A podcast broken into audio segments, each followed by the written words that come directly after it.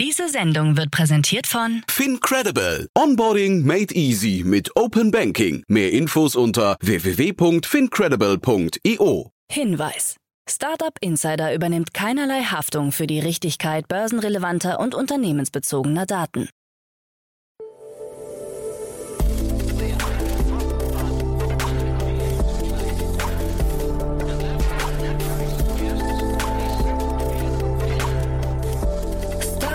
Insider Daily.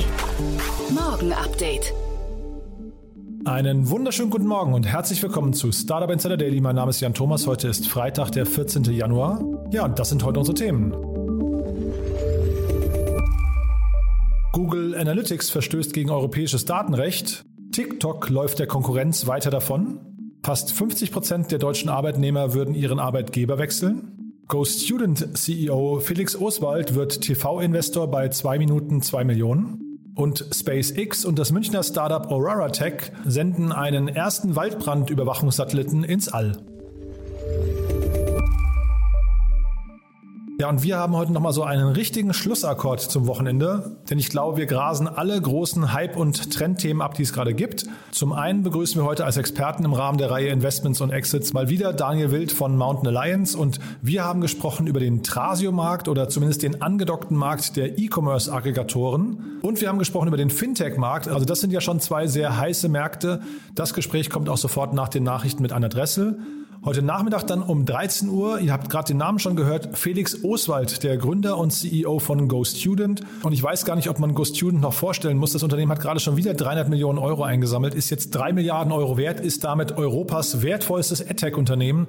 Das Unternehmen ist noch gar nicht so alt und das Besondere ist ja, Felix ist ja dauernd bei uns hier zu Gast. Der war ja schon zweimal hier, einmal wegen der letzten großen Finanzierungsrunde, noch nicht mal vor einem Jahr. Und vor einem halben Jahr haben wir über eine Akquisition gesprochen, die GoStudent getätigt hat. Also ihr seht schon, das Unternehmen hat wirklich Momentum und ja, dementsprechend freue ich mich sehr, dass wir nachher sprechen. Das Gespräch kommt um 13 Uhr, kann ich euch wirklich ans Herz legen. Felix ist auch sehr, sehr präzise und on point bei seinen Antworten. Das heißt, es ist ein relativ kurzes oder zumindest vergleichsweise kurzes Gespräch mit extrem viel Inhalt. Wird euch gefallen. Und ja, dann als letztes Gespräch heute ist um 16 Uhr Justin Adam zu Gast, der Co-Gründer und CEO von Grovy. Ja, und damit sind wir im Bereich des Quick Commerce angekommen. Grovy aus Frankfurt erobert gerade den osteuropäischen Markt und hat da eine, ja, ich würde sagen, sehr, sehr coole Strategie gefunden, wie man den Großen aus dem Weg geht und trotzdem extrem viel Traction aufbaut. Also das ist auch wirklich sehr spannend. Wenn euch interessiert, wie man im Quick Commerce vielleicht doch noch punkten kann, dann empfehle ich euch das Gespräch mit Justin Adam nachher um 16 Uhr. So, dann kurz der Hinweis auf morgen. Morgen gibt's wieder eine Sondersendung zum Thema Lieblingstools. Ihr wisst ja, wir haben diese wundervolle Kooperation mit OMR Reviews, wo wir fast alle unsere Podcast-Gäste am Ende immer nochmal fragen, was so ihre Lieblingstools oder ihre Geheimtipps sind, die sie euch mitteilen möchten. Und da gibt's morgen wieder eine Zusammenfassung. Die kommt morgen früh und am Sonntag ist ja bei uns immer Literaturstunde. Meine liebe Kollegin Annalena Kümpel begrüßt immer Autorinnen und Autoren, die Bücher geschrieben haben, die für Startup-Gründerinnen und Gründer interessant sind. Oder sie spricht mit Unternehmerinnen und Unternehmern, die Bücher geschrieben haben, die sich um ja, ein Thema ihrer Wahl drehen. Und dieses Mal ist zu Gast Dr. Benedikt Quarch, der das Buch Legal Tech geschrieben hat. Und der Name Benedikt Quarch, der kommt vielleicht dem einen oder anderen bekannt vor. Nicht zu Unrecht, denn Benedikt war schon mal hier zu Gast und zwar, weil er auch der Gründer ist von dem Unternehmen RightNow. Er ist Jurist und hat eben ein KI-gesteuertes Unternehmen gebaut, das in Düsseldorf sitzt und ziemlich durchstartet. Und jetzt hat er ein Buch geschrieben und über das spricht er, wie gesagt, mit Annalena Kümpel. Es ist ein tolles Gespräch, kann ich euch wirklich nur ans Herz legen. Ihr wisst ja, der Literaturpodcast kommt bewusst am Sonntag, weil es halt so ein bisschen ein relaxteres Thema ist. Passt sehr, sehr gut zum Frühstück oder zum Nachmittagskaffee. Also hört einfach mal rein. Ich glaube, es wird euch gefallen. So, das war jetzt eine lange Ankündigung. Ich hoffe, ich habe eure Geduld nicht überstrapaziert. Bin damit auch durch. Jetzt kommen noch kurz die Verbraucherhinweise. Dann kommt eine Adresse mit den Nachrichten. Und dann, wie gesagt, Daniel Wild von Mountain Alliance mit zwei sehr, sehr spannenden Analysen. Werbung.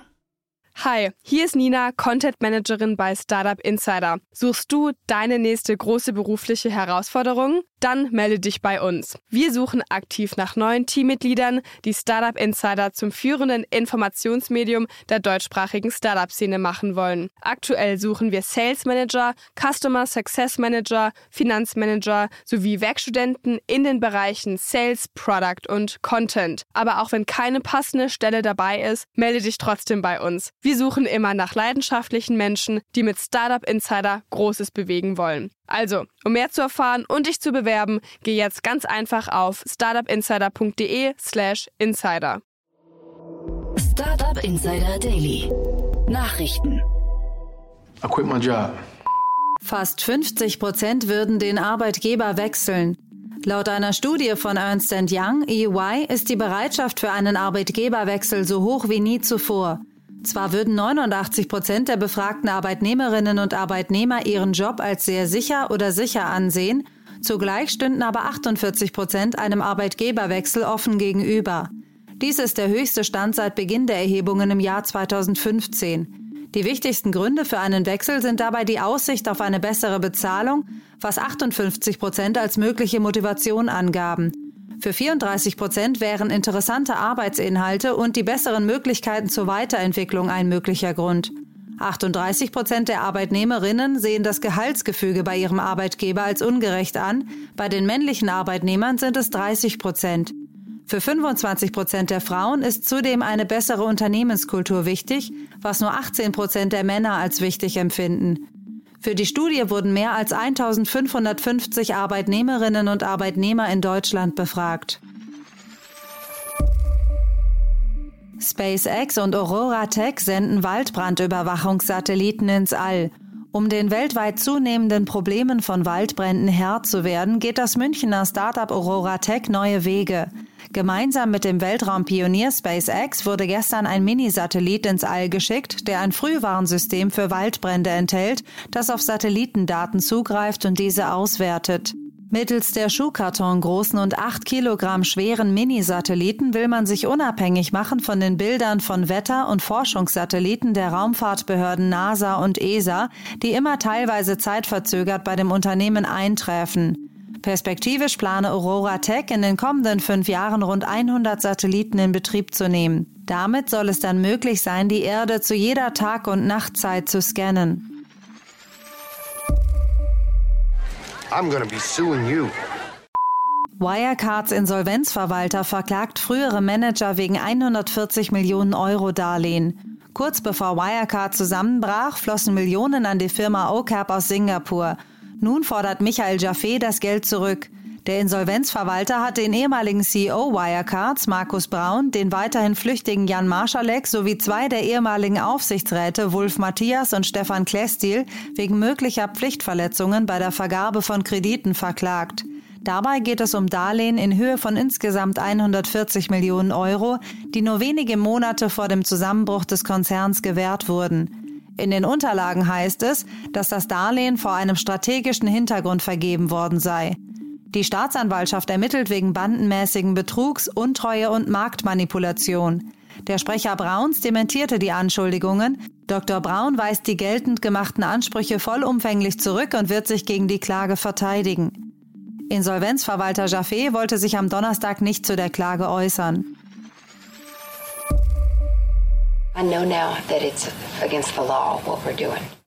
Google Analytics verstößt gegen europäisches Datenschutzrecht. Basierend auf einer Musterbeschwerde des bekannten Datenrechtlers Max Schrems bei der österreichischen Datenschutzbehörde DSB will diese bei der Einbindung von Google Analytics auf Webseiten einen Verstoß gegen die DSGVO erkennen. Konkret verstoße die Einbindung des populären Dienstes gegen das sogenannte Schrems II-Urteil des Europäischen Gerichtshofs von 2020. Demnach dürften Anbieter aus den USA keine personenbezogenen Daten aus der EU in ein Nicht-EU-Land übermitteln. Im Zuge dieser Entscheidung war auch der Privacy Shield zwischen der EU und den USA gekippt worden. Laut DSB garantiere die Datenübermittlung von Google Analytics in die USA, Zitat, kein angemessenes Schutzniveau gemäß Artikel 44 DSGVO. Marktbeobachter rechnen damit, dass der spezifische Fall am Beispiel von Google zu großen Umwälzungen in der Digitalbranche führen könnte und nicht auf die Alphabet-Tochter beschränkt bleiben werde. Auch andere US-Firmen wie Microsoft und Facebook könnten betroffen sein. Go Student CEO Felix Oswald wird TV-Investor. Am Dienstag, dem 1. Februar, startet die nächste Staffel der österreichischen Startup-Show 2 Minuten 2 Millionen, in etwa das Pendant zur deutschen Höhle der Löwen. Ab sofort mit dabei der Go Student Mitgründer und CEO Felix Oswald. Oswald, der im Jahr 2018 selbst noch mit seinem Pitch bei der Show angetreten ist, ist nun Teil der Jury. Ich weiß noch genau, wie ich mich damals gefühlt habe, vor den Investorinnen und Investoren zu stehen und kann mich daher sehr gut in die Pitcher hineinversetzen. Es ist eine wirkliche Herausforderung, die aber die Zukunft von Grund auf verändern kann, so der 26-jährige Oswald, der zugleich der jüngste Investor ist, der jemals bei zwei Minuten zwei Millionen teilgenommen hat. Go Student hat vorgestern eine Rekordinvestition in Höhe von 300 Millionen Euro verkündet. Felix Oswald ist heute Nachmittag zu Gast bei Startup Insider, wo er die Hintergründe der Finanzierungsrunde erläutert. Elastic-Gründer Bannon tritt als CEO zurück. Das US-amerikanische Softwareunternehmen Elastic hat überraschend wichtige personelle Veränderungen im Unternehmen angekündigt. Demzufolge wird Gründer und CEO Shay Bannon zurücktreten und stattdessen die Rolle des Chief Technology Officer übernehmen. Die Nachfolge von Bannon soll Ashutosh Kulkarni antreten. Elastic ist mein Lebenswerk und in meiner Rolle als CTO werde ich mich auf Innovation und Produkte sowie Menschen und Kultur konzentrieren, wo meine größten Leidenschaften liegen, während Ash Elastic dazu bringt, sein volles Potenzial auszuschöpfen. So Bannon in einem Statement. Die Aktie des Anbieters der Big Data Analyse Plattform reagierte mit einem Kursverlust von rund 10 Prozent. Coinbase will Derivatehandel anbieten. Die Kryptobörse Coinbase bereitet den Einstieg in den Derivatehandel vor. In diesem Zusammenhang hat man die Plattform FairX übernommen, eine von der Commodity Futures Trading Commission CFTC regulierte Handelsplattform für Derivate. Diese soll in Kürze auf der Kryptobörse freigeschaltet werden, jedoch zunächst nur für Kunden in den USA. Damit folgt Coinbase seinen Konkurrenten wie Binance, FTX, Bybit und OKX, die ähnliche Services anbieten. Per Twitter kündigte Coinbase an, die Schaffung eines transparenten Derivatemarktes wird sowohl für Kleinanleger als auch für institutionelle Investoren weitere Zugänge zur Kryptowirtschaft eröffnen. Derzeit verfügt Coinbase über 56 Millionen aktive Nutzer. TikTok läuft der Konkurrenz davon. Laut einer neuen Auswertung des Analysedienstleisters App Annie lässt die Kurzvideo-App TikTok ihre Konkurrenz immer weiter hinter sich. Fast 24 Stunden verbringen Nutzerinnen und Nutzer inzwischen jeden Monat auf TikTok und damit vier Stunden mehr als im vergangenen Jahr. Bezogen auf die Verweildauer liegt TikTok damit klar vor Instagram, Facebook und auch Messaging-Apps wie WhatsApp und Telegram. Die monatliche Verweildauer bei Instagram liegt bei 8,5 Stunden, hinter Facebook mit 11 Stunden und WhatsApp mit 11,4 Stunden. Aber nicht nur bei der Verweildauer liegt TikTok vorne. App Annie hat auch die weltweiten Downloads ausgewertet und auch hier belegt TikTok den Spitzenplatz. Auf den Plätzen 2 und 3 folgen Instagram und Facebook. Startup Insider Daily. Kurznachrichten. Sensible Datensätze von mehr als 700.000 Kunden deutscher Online-Shops und Vergleichsportale lagen nach Recherchen des ARD-Magazins Plus Minus offenbar über Jahre hinweg ungeschützt im Netz. Zu den betroffenen Händlern gehören unter anderem Mediamarkt, Check24, Otto, Kaufland und Idealo. Die betroffenen Kunden wurden bislang nicht informiert. Die neueste Version des autonomen Nuro-Lieferroboters kann nicht nur Lieferungen warm halten oder kühlen, sondern verfügt neben zahlreichen Verbesserungen auch über einen Außen-Airbag, der Passanten vor Zusammenstößen schützen soll. Nuro soll eine Höchstgeschwindigkeit von 70 Stundenkilometern erreichen und kann mit maximal 110 Kilogramm oder 24 Einkaufstaschen beladen werden. Das von zwei ehemaligen Google-Mitarbeitern gegründete Unternehmen wird derzeit mit rund 8,6 Milliarden Dollar bewertet. Die Polizei in mehreren US-Städten warnt vor der Nutzung von QR-Codes, die zu Phishing-Seiten weiterleiten. Wie das Magazin The Verge berichtet, würden Betrüger QR-Codes an Parkuhren anbringen, vermeintlich um die Parkgebühren zu entrichten. Stattdessen würden die Nutzer auf Websites umgeleitet, auf denen ihre Zahlungsdaten abgefangen würden. Am 5. Januar hat ein Cyberangriff ein Gefängnis im Bezirk Bernalillo im US-Bundesstaat New Mexico lahmgelegt. Dabei wurden Sicherheitskameras sowie das automatische Türsystem der Haftanstalt gekapert und außer Betrieb gesetzt. Dadurch ließen sich die Türen der Gefängniszellen zeitweilig nur noch manuell öffnen und verschließen, weshalb die Betreiber einen temporären Lockdown über die Anstalt verhängt hatten. Häftlinge dürfen sich seither nur noch in ihren Zellen aufhalten. Der 19-jährige Hacker und IT-Sicherheitsforscher David Colombo hat einen Weg gefunden, aus der Ferne auf über 25 Tesla-Fahrzeuge in 13 Nationen zuzugreifen. Wie das Magazin Ars Technica berichtet, sei er in der Lage, das ferngesteuerte Kamerasystem eines Fahrzeugs zu deaktivieren, Türen zu entriegeln, Fenster zu öffnen, das schlüssellose Fahren zu starten und den genauen Standort der Fahrzeuge zu lokalisieren. Einen Zugriff auf die Lenkung, das Gaspedal oder die Bremsen habe er jedoch nicht. Colombo gab an, dass er das Problem an das Sicherheitsteam von Tesla gemeldet hat, das die Angelegenheit untersucht. Und das waren die Startup Insider Daily Nachrichten von Freitag, dem 14. Januar. Startup Insider Daily. Investments und Exits. Ja, ich freue mich sehr. Daniel Wild ist wieder hier von Mountain Alliance. Hallo Daniel. Ja, hi Jan, hallo, frohes Neues. Ja, das wünsche ich dir auch. Und äh, ja, ich kann nochmal sagen, wir hatten ja, zuletzt hatten wir unsere Doppelfolge mit dem, mit dem Börsenrückblick.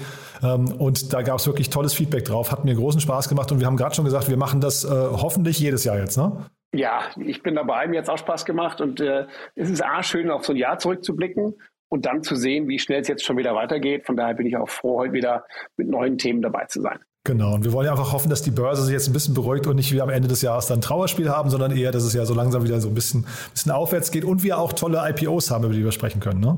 Ja, genau. Mein Jahr ist gut gestartet, ehrlich gesagt auch besser noch, als ich erwartet habe nach den ersten Zinsschrecken, die jetzt in den letzten ein, zwei Wochen durch die Börsen gegeistert sind, aber sind wir nach wie vor bei Höchstständen. Und ich glaube, wir hatten letztes Jahr ein Rekordjahr im Bereich äh, Venture Capital auch im Bereich IPOs. Und ich glaube, das geht schon noch eine Weile. Ich bin skeptisch, dass das noch Jahre geht, aber ich glaube, 2022 wird auch für uns wieder ein spannendes, starkes Jahr. Und wenn du sagst für uns und vielleicht auch nochmal kurz, warum du der Börsenexperte bist hier, vielleicht magst du nochmal kurz ein paar Sätze zu Mountain Alliance sagen? Ja, na klar. Also Mountain Alliance ist eine börsennotierte Venture Capital Gesellschaft, die ich ähm, vor ja, ungefähr zehn Jahren, elf Jahren angefangen habe aufzubauen. 27 Beteiligungen, knapp 60 Millionen in Assets, äh, leider nur knapp 40 Millionen wert. Das ist ein ganz eigenes Thema. Also als Marktkapitalisierung. Aber eine Beteiligungsgesellschaft, die digitale wachsende Companies hält. Quasi ein börsennotierter VC. Und daneben habe ich ja meine eigene, äh, schon seit 20 Jahren Seed Investment Company Tiburon. Da mache ich ganz, ganz Early Stage. Also Mountain Alliance, spätere Wachstumsphasen. Und auch einige Firmen, die in den letzten Jahren an die Börse gegangen sind aus dem Portfolio, Exasol zum Beispiel. Und dann mache ich eben privat auch schon seit 20 Jahren Frühphase-Investitionen mit Tiburon. Und das bedeutet, bei dir dürfen sich Menschen melden, entweder in der ganz frühen Phase oder zum Beispiel auch Leute, die ein Portfolio haben, wo sie vielleicht Teile oder vielleicht auch komplett verkaufen möchten, ne? Ja, ganz genau. Also die Mountain Alliance kauft zurzeit vor allen Dingen Portfolien, weil das für uns der effizientere Weg ist, schneller zu wachsen. Und weil wir da halt auch äh, über, das, über die Bündelung von verschiedenen Assets, die wir in Portfolien kaufen, zu spannenden Kaufpreisen kommen, die den Verkäufern trotzdem Spaß machen. Ja, und wir als Mountain Alliance kaufen eher gesamte Portfolien, ähm, wo wir dann sozusagen fünf bis zehn Firmen in ein Portfolio kaufen und in unser Portfolio integrieren. Das ist für uns effizienter und ein schnellerer Weg zu wachsen als einzelne Neuinvestitionen. Mhm. Und dass ihr euch mit bestimmten Marktsegmenten äh, beschäftigt, merkt man jetzt an den Themen, die wir heute besprechen. Das ist, glaube ich, ein Thema, wo, wo du momentan ziemlich tief drin bist, ne? Ja, so, so. Also historisch, die Mountain Alliance hieß auch mal E-Commerce Alliance ursprünglich, bevor ich von Mountain Partners zwei Portfolien gekauft habe. Das heißt, ich bin ursprünglich seit 20 Jahren B2C-Guy. Und darum interessiert mich E-Commerce und B2C sehr. Having said that, der Schwerpunkt der Mountain Alliance Beteiligungen sind heute eher eher B2B-Businesses und Plattformen. Aber B2C ist immer schon mein Steckenpferd und heute reden wir wieder über, über E-Commerce-Themen und äh, damit beschäftige ich mich schon lange. Und das ist ja ein sehr, sehr spannender Bereich, äh, finde ich. Natürlich, E-Commerce hat in den letzten äh, zwei Jahren natürlich, man will nicht sagen Pandemiegewinne, aber hat natürlich äh, sehr viel Rückenwind bekommen. Ich glaube, war, wurde so ein bisschen wachgeküsst, kann man fast sagen. Ne? Zeitgleich haben wir das ganze Thema Retail, ähm, wo ja auch noch ein Fragezeichen dran ist, wie es damit weitergeht. Ne? Ja, absolut. Also ich meine, klar. Und übrigens habe ich ja noch wieder neue Zahlen gesehen. Ne? Die E-Commerce, ähm, der Anteil am Retail des E-Commerce in den USA sind wir erst bei 17, 18 Prozent. In Asien sind wir höher. Also obwohl wir wie die Verrückten wachsen und trotz der ganzen Rückwinde durch Corona sind wir noch nicht weiter. Das heißt, wir haben hier nach wie vor ein ganz, ganz starkes Wachstumsfeld. Und was, was wir heute besprechen, da habe ich auch zwei Themen mitgebracht. Da möchte ich eigentlich übergeordnet mal besprechen, wie sich die Gesamt-E-Commerce-Industrie zu einem integrierten Ökosystem entwickelt. Also, wenn wir mal von D2C-Brands sprechen, also Direct-to-Consumer-Brands, da haben sich in den letzten Jahren viele, viele entwickelt. Ne? Das sind, da können wir anfangen von Rasierern, ja, Dollar Shave Club oder Harry's oder so, oder Matratzenfirmen, ne, Casper in Deutschland, Bett 1. Ich meine, es gab früher ähm, in all diesen Bereichen Produkte von klassischen äh, Firmen und dann sind neue Brands entstanden, die rein digital entstanden sind und immer stärker verkauft wurden. Und diese sogenannten Direct-to-Consumer-Brands, die entstehen immer schneller. Und es ist ein gesamtes Ökosystem entstanden, mit dem diese neuen Brands gekauft werden, aggregiert werden und auch unterstützt werden beim Wachstum. Irgendwann, glaube ich, äh, muss man nur die Idee haben und der Rest geht automatisch. Und das siehst du quer durch die Bank, durch alle Branchen? Also ist das, oder ist das, hängt das jetzt, reden wir jetzt zum Beispiel eher über den FMCG-Markt oder du hast gerade die Betten, Matratzenhersteller angesprochen. Siehst du da bestimmte Branchen im Vorteil? Ja, also sagen wir so, FMCG ist natürlich, weil es Recurring Revenue Geschäfte sind, sind schon, ist sehr, sehr viel dabei. Klar, Kosmetik und so weiter. Aber auch klassische Gebrauchsgegenstände. Ich mache mal ein Beispiel. Äh, mein erstes Thema heute, das sind ähm, Aggregatoren. Und es gab schon wieder eine Runde, das ist der Aufhänger, Ganz neu hat ähm, die Firma E-Commerce Brands, auch ein total fantasieloser Name, in den USA, 40 Millionen eingesammelt. Die Firma ist erst im September 21 gegründet. Okay? Also die ist vier Monate alt. Und was machen die? Das, was schon viele andere machen, nämlich kleine E-Commerce-Player zusammenkaufen, also kleine Merchants. Und wir kennen das Geschäft schon lange. Thrasio ist quasi der Übervater in diesem Business. Thrasio, eine Milliarde Series D Equity Runde im Oktober 21. Neun Milliarden Bewertung. ist der größte. Okay? Übrigens im selben Jahr letzten Jahres, also Februar, hatten sie schon mal 750 Millionen eingesammelt. Dann in Deutschland spielen wir auch voll mit. Razer gibt's, haben eine 125 Millionen Series B gemacht im November 21. Eine Milliarde Bewertung. Seller X 500 Millionen im Dezember 21. Eine Milliarde Bewertung. Strice, die Jungs kenne ich persönlich, finde ich auch super. Ähm, Sebastian Funke und, und, und seine Partner. 100 Millionen eingesammelt im, äh, im, im Laufe des Jahres 21. Berlin Brands Group 1,4 Milliarden eingesammelt in drei Private Equity Runden 2021. All diese Firmen machen dasselbe in unterschiedlichen Spielarten, nämlich sie kaufen kleine Händler, oft Amazon FBA-Händler, aber auch Shopify-Händler, die zum Beispiel Yogamatten verkaufen oder Handyhüllen oder, oder anderes. Und diese Firmen machen, sagen wir mal, einen Umsatz typischerweise von, keine Ahnung, 5 Millionen oder 10 Millionen und machen einen Gewinn in Höhe von vielleicht einer Million. Die machen 20 Prozent Umsatzrendite. Und dann werden die gekauft auf eine Multiple von drei bis fünf. Und davon kaufen diese Firmen im Schnitt eine pro Woche, manche sogar einen am Tag. Ja, das, das geht natürlich nicht mehr mit klassischem M&A-Prozess. Das geht ausschließlich automatisiert. Das heißt, diese Käufer haben Dashboards, lesen Amazon und Third-Party-Daten aus. Aus den Third-Party-Daten sehen sie, wow, dieser kleine Yoga-Player ist super spannend. Den kaufen wir, dem machen wir ein Angebot, den machen wir größer. Und dieses Aggregieren von kleineren Händlern oder kleineren Marken in größere. Das ist dieses Aggregator-Geschäft. Und da muss man wirklich sagen, da ist unfassbar viel Geld reingeflossen. Das ist übrigens nicht immer nur Equity, ne, sondern die ganzen genannten Zahlen, da ist auch immer einiges an Fremdkapital dabei, mit dem eben auch gekauft wird. Ja, auch bei, bei der Runde hier, ne, wollte ich gerade nur, nur anmerken, ne, auch bei den 40 Millionen habe ich gesehen, waren auch 30 Millionen Fremdkapital. Ne? Braucht man, glaube ich, auch dafür. Ganz ne? genau. Ja. Mhm. Richtig. 10 Millionen Equity, 30 Millionen FK und dann irgendwann, diese Firmen verdienen ja Profit, dann, dann zahlst du das FK zurück und dadurch ist das keine hohe Verwässerung und die Firmen, ähm, die, so, und die Firmen sind dann in der Lage, Stück für Stück zu kaufen. Was ich so faszinierend finde, ist, jetzt wirklich erfahrene E-Commerce-Leute, auch wie jetzt die Jungs von Stripe oder so, die wissen selber ziemlich genau, wie entwickeln sie Amazon-Marken weiter, wie entwickeln sie, ähm, was müssen sie mit den Marken anders machen, wenn sie die über Social Media verkaufen wollen und so weiter. Aber diese jetzt konkret, E-Commerce-Brands, die wollen Consumer-Brands aufkaufen und die auf cart.com integrieren. Und Card.com an sich ist ein integrierter Anbieter in den USA, der auch gerade 100 Millionen geraced hat, wo quasi alles hinten dran hängt. Da ist quasi Marketing und Fulfillment und so weiter. Alles für eine E-Commerce-Firma ist da hinten dran.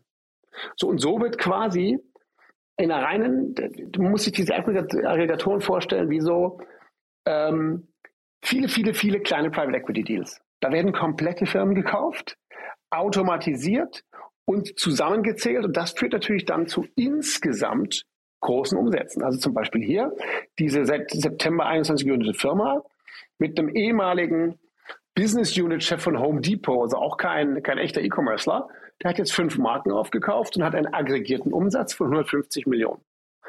Und das ist der Trick. Wenn die dann größere Umsätze haben und daraus auch ordentliche Profits und das Ganze dann größer und vollständiger aussieht, dann kriegen die einen anderen Multiple, wenn sie es irgendwann verkaufen. Also einen anderen Faktor auf den Gewinn. Und das ist das Spiel. Ich finde das hochinteressant. Es erinnert mich so ein bisschen, was du gerade erzählst. Ähm, ich weiß nicht, ob die Analogie, ob man die bemühen darf, aber ähm, diese ganze Tiger Global Geschichte, die wir gerade haben, ne? dass da irgendwie ein, ein äh, Investor immer schneller, du hast ja gerade auch hier gesagt, die, die kaufen dann datenbasiert irgendwie einen pro Woche oder noch schneller. Ähm, das ist ja so ein bisschen das, was äh, bei, also Tiger Global hat, glaube ich, einen am Tag gekauft im letzten Jahr. Und was man gesehen hat, dass diese immer früher reingegangen sind. Ist das hier auch, würdest du sagen, vielleicht kaufen die irgendwann tatsächlich ja, ich will nicht sagen das Konzept, aber vielleicht direkt nach dem Proof of, uh, of, of Market, dem Product Market Fit? Ja, ganz genau. Also ich meine, ganz, ganz richtig. Ich meine, am Ende ist es so, wir müssen allein mal überlegen, weil jetzt so viele Player so viel Geld gesammelt haben und die alle Firmen kaufen wollen, dann ist natürlich die Frage, ist das jetzt ein Sellers Market oder ein Buyers Market? Und bestimmt gab es viele Zeiten, vor allem letztes Jahr, wo es so viele Käufer gab, dass die Verkäufer immer besseres Geld bekommen haben. Vielleicht sogar zu viel in manchen Fällen für ihre Firmen. Und das ist ja ein Thema, was wir beide schon öfters hatten. Ne? Viel Geld da, Bewertungen hoch, Bewertungen schnell. Also ich glaube, es gibt viele, viel Grund zu sagen, die Bewertungen sind hier zu schnell gestiegen. Gleichzeitig, klar, ich meine, ich, einzelne von den Playern kenne ich und bin dann schon begeistert, wie gut die das machen. Ja, also die Strice-Jungs aus, aus Berlin halte ich für sehr, sehr gut. Viele von den anderen halte ich auch für sehr gut. Und das jetzt nochmal zum Ökosystem. Und es gibt immer mehr Firmen, die komplett die Dienstleistung für die übernehmen. In Berlin gibt es Hive, die machen äh, Fulfillment. Es gibt eine internationale Fulfillment-Firma, die heißt PackShack. Disclosure, da bin ich gerade eingestiegen ja, mit, mit Tiburon. Die machen wiederum Fulfillment für genau diese Player. Äh, und, das, und das weltweit. Da kannst du quasi, wenn du eine super Brand hast, kannst du über Nacht deine Produkte verkaufen, nicht nur in Deutschland, sondern in Europa und auch in den USA. Und diese, sagen wir mal, diese immer effizienter werdende E-Commerce-Maschine, die beeindruckt mich. Denn wenn man sich sagt, okay, die Brand ist entstanden als D2C, Direct-to-Consumer-Brand, über Social oder über Amazon. Jetzt kaufen Profis das ein und statten es mit mehr Geld aus und beschleunigen es. Aber es gibt heute auch, wenn die nicht gekauft werden, immer mehr Infrastruktur. Beispielsweise ähm, Finanzierung. Es gibt automatisierte Finanzierungspartner. Dazu kommen wir gleich im anderen Beispiel. Es gibt Logistikpartner und es gibt Marketingpartner. Und da frage ich mich immer, bei all diesen Playern wird man interessant, wird es interessant sein zu sehen, wo die ihren USP oder wo die ihren Spezialansatz fahren. Oder ist es eine reine finanzielle Arbitrage? Ja, Hochinteressant finde ich. Äh, und äh, also ich finde nicht nur der USP, ich frage mich gerade, wenn ich dir so zuhöre, ähm, wer sind denn eigentlich die Verlierer hinterher? Weil also wir, wir können ja wahrscheinlich davon ausgehen, dass der Markt, Markt jetzt nicht überproportional, also der Konsumentenmarkt nicht überproportional wächst. Die werden wahrscheinlich, da haben wir äh, wahrscheinlich lineares Wachstum größtenteils. Ne? Vielleicht ist außer mal so ein Corona, äh, Corona-Schwankung. Aber wer in diesem ganzen Modell hinterher verliert denn, wenn sich jetzt solche Modelle durchsetzen? Ich glaube, es verlieren die Incumbents. Also es verlieren die etablierten Player, die vielleicht im FMCG-Bereich jahrelang Zeit hatten, um ihre Brand zu bauen. Ähm, was weiß ich, Seifenmarken, Duschgelmarken, äh, Shampoo-Marken, ja. Es entsteht ständig so viel. Keine Ahnung, jetzt lass uns mal an irgendeine deutsche, die wir aus dem Fernsehen kennen, Marke denken, ja. Keine Ahnung. Äh, Schauma Shampoo oder, oder, oder Timotei ja. oder so, ja? Ja, vielleicht ja, Nivea ist sogar vielleicht auch eine, eine, eine gute große okay, Marke, gut, ne? Okay, super. Okay, also Nivea ist eine sehr, sehr große Brand und die wird bestimmt auch noch stark sein, aber die wird heute halt von allen möglichen kleinen Seiten angegriffen. Und das ist, ähm, ich glaube jetzt nicht, dass die, dass die darunter äh, leiden automatisch, aber ich denke doch, dass die viel mehr Wettbewerb haben als früher. Früher waren es Oligopole. Und heute gibt es viele, viele kleine Player, die immer auch aufgrund des Ökosystems besser in der Lage sind, Wettbewerb zu machen. Und ich hatte den Oskar Ziegler hier von Hive, weil du sie angesprochen hast in meinem Podcast. Und da hat man sich schon, finde ich, gefragt danach, äh, warum, warum tun sich auch manche Brands das überhaupt noch an, diesen ganzen Rattenschwanz von, von Komplexität überhaupt noch irgendwie. Also man will sich ja eigentlich als, als Brandgestalter, als Owner will man sich ja eigentlich auf die Dinge äh, konzentrieren, die Spaß machen. Das ist das Entwickeln von der Marke, das ist vielleicht auch die Nähe zum Kunden. Und das ist ja eine Sache, die den Marken in der Vergangenheit äh, abhandengekommen ist. Deswegen sind ja Direct-to-Consumer-Brands zum Beispiel so spannend, ne? Ganz genau. Und natürlich muss man auch sagen, früher hat es vielleicht fünf Millionen gekostet, um eine Marke aufzubauen. Und das geht heute viel schneller. Heute gibt es quasi eine Menge digitale Markenmanufaktoren, die über, die über, ähm, über Social Media, über Influencer-Marketing, über Influencer-Branded Products, 100 Cherries aus Berlin oder so, die nur neue Marken gründen, immer mit Influencern als Markenbeteiligte. Da gibt es unglaublich viele neue Modelle. Und was mich einfach beeindruckt ist, es wird eigentlich immer einfacher, E-Commerce zu machen. Ähm, äh, vor 20 Jahren mussten wir alles selber machen, so ungefähr. Ja? Und jetzt, jetzt gibt es wirklich sehr, sehr viel. Und da können wir zum, zum nächsten Thema überleiten. Das ist genauso ein Ökosystemanteil. Also wenn du jetzt anfängst, du kommst aus deinem Asienurlaub zurück und hast dort irgendwie super coole Handyhüllen entdeckt, ja, die es hier bisher nicht gibt. So. Und die importierst du jetzt und verkaufst die. Auf Amazon beispielsweise. Und es läuft gut. Und plötzlich wächst dein Geschäft und du brauchst mehr Geld. Dann hast du keine Chance, von der Deutschen Bank das Geld zu bekommen. Weil wenn du bei der Deutschen Bank Geld bekommen willst, brauchst du drei Jahre Bilanzen und ja, und du musst auch drei Jahre da sein und profitabel wäre auch besser. Das ist ein richtiger Prozess. Firmen wie Banksware, Embedded Banking nennen die sich, auch noch nicht sehr alt, von, von Miriam Wohlfahrt oder Jens Röhrborn gegründet, glaube ich, die beiden.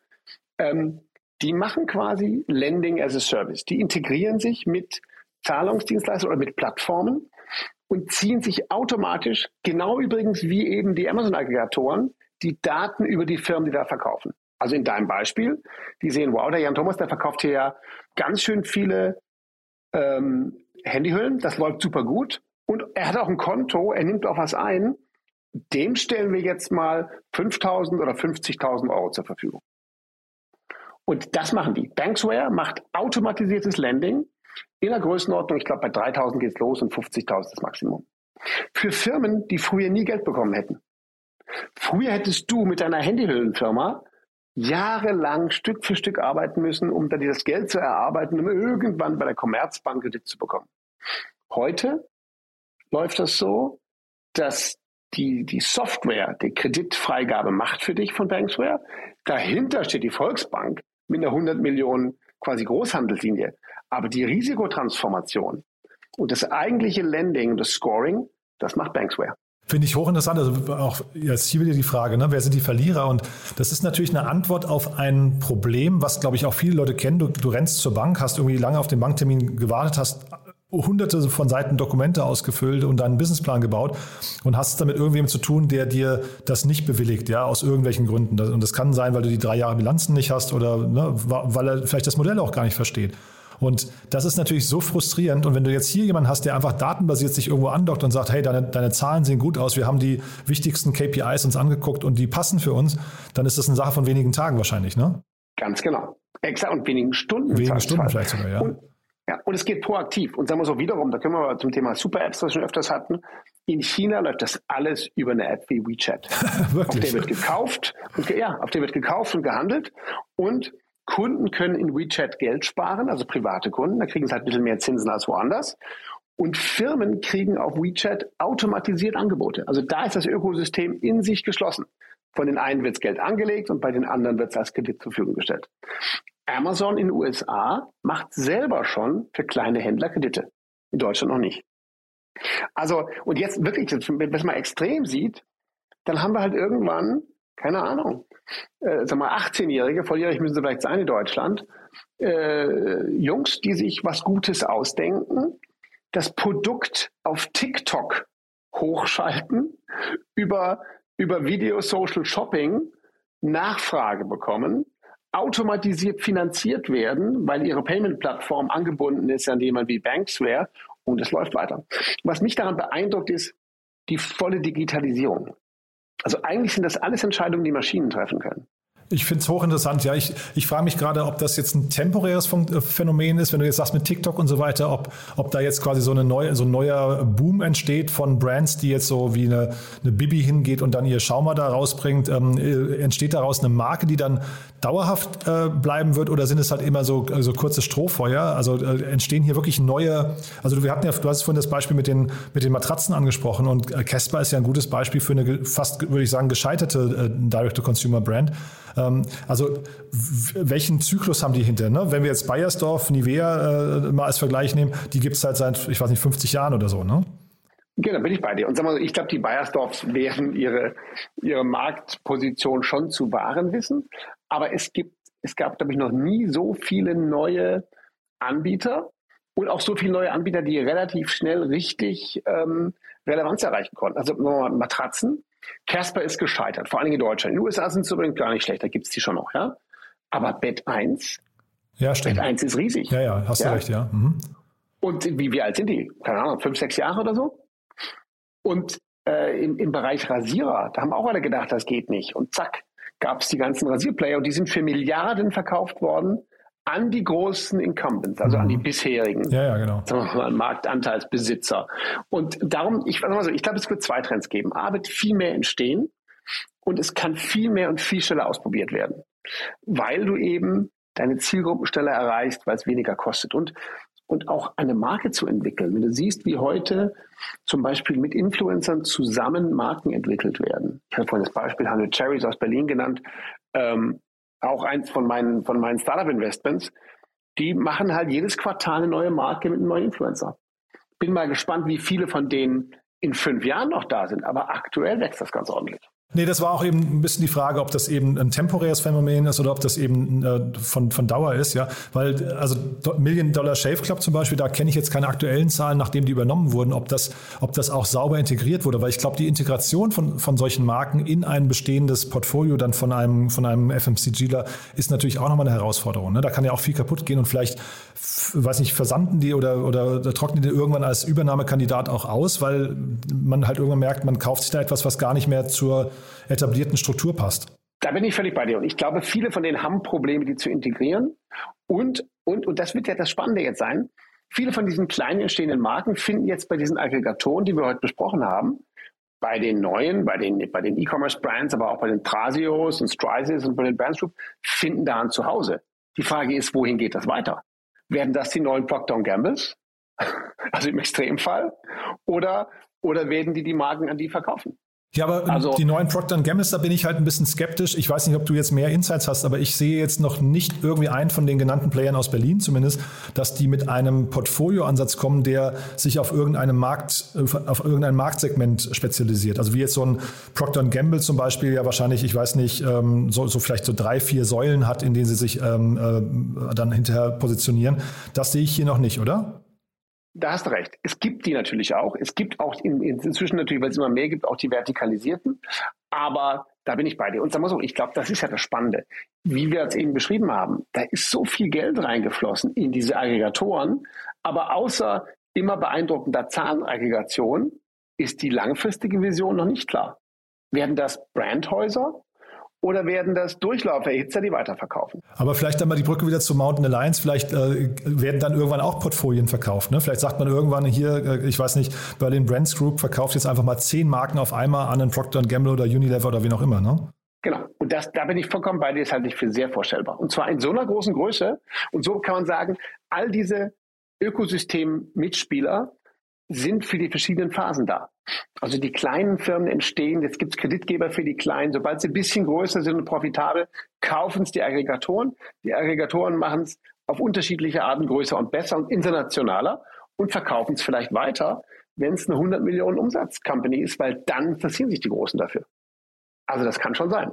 Wir werden das verfolgen und ähm, ich freue mich drauf, das zu sehen und vor allen Dingen zu sehen, wie sich der Wettbewerb ausspielt und wer sich durchsetzt von denen. Total interessant. Aber vielleicht nochmal kurz hier trotzdem Kudos zur äh, Volksbank. Ich meine, das ist ja erstmal spannend, dass die so ein, so ein Ding mitnehmen ne? oder, oder früh gesehen haben und sich da so als Backend-Partner irgendwie mit, mit ins Spiel bringen, weil eigentlich läuft dieses ganze Modell jetzt hier mit diesem Embedded Finance ja sogar ein bisschen gegen die etablierten Banken. Ne? Absolut. Und das, die Frage ist halt, geht so eine Volksbank tiefer rein und investiert da auch? oder ist sie der austauschbare Warehouse-Länder? Quasi der, ja, der, der die Großhandelskreditlinie anbietet.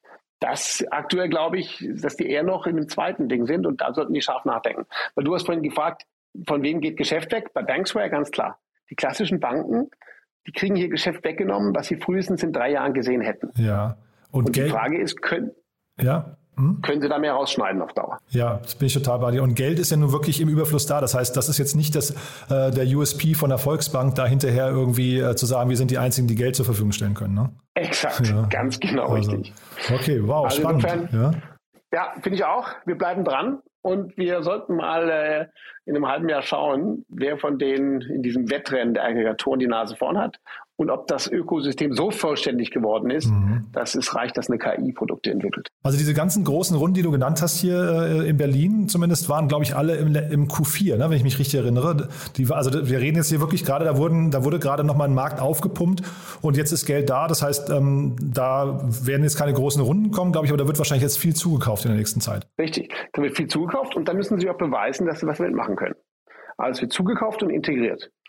Und äh, das, das schauen wir uns an. Daniel, hat wieder wie immer großen Spaß gemacht. Also ich freue mich auf die Fortsetzung und an dem Thema, ich mache mir mal eine Notiz ins, äh, ins Adre in, in den Kalender und äh, würde sagen, im halben Jahr machen wir wirklich da mal ein Update. Super, Jan, so machen wir es.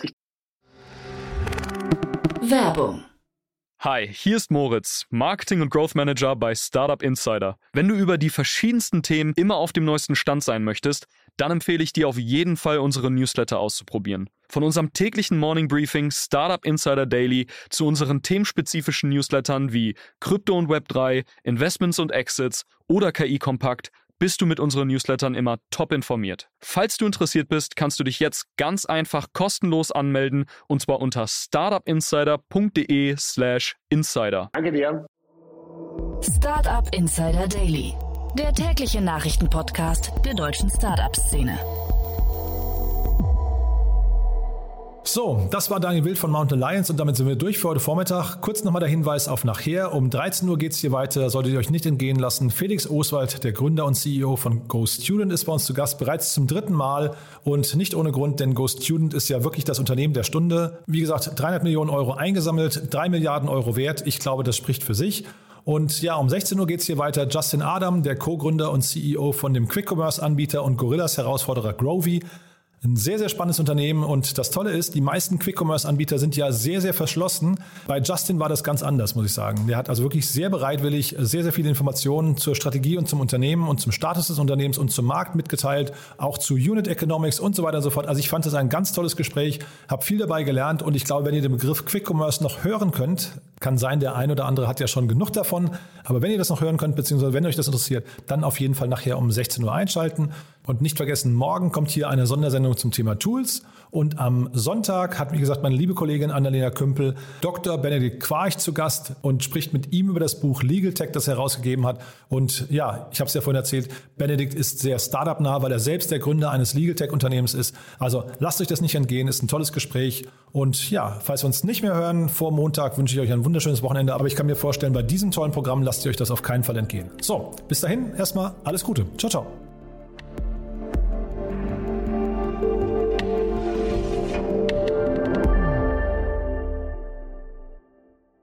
Diese Sendung wurde präsentiert von Fincredible. Onboarding made easy mit Open Banking. Mehr Infos unter www.fincredible.io.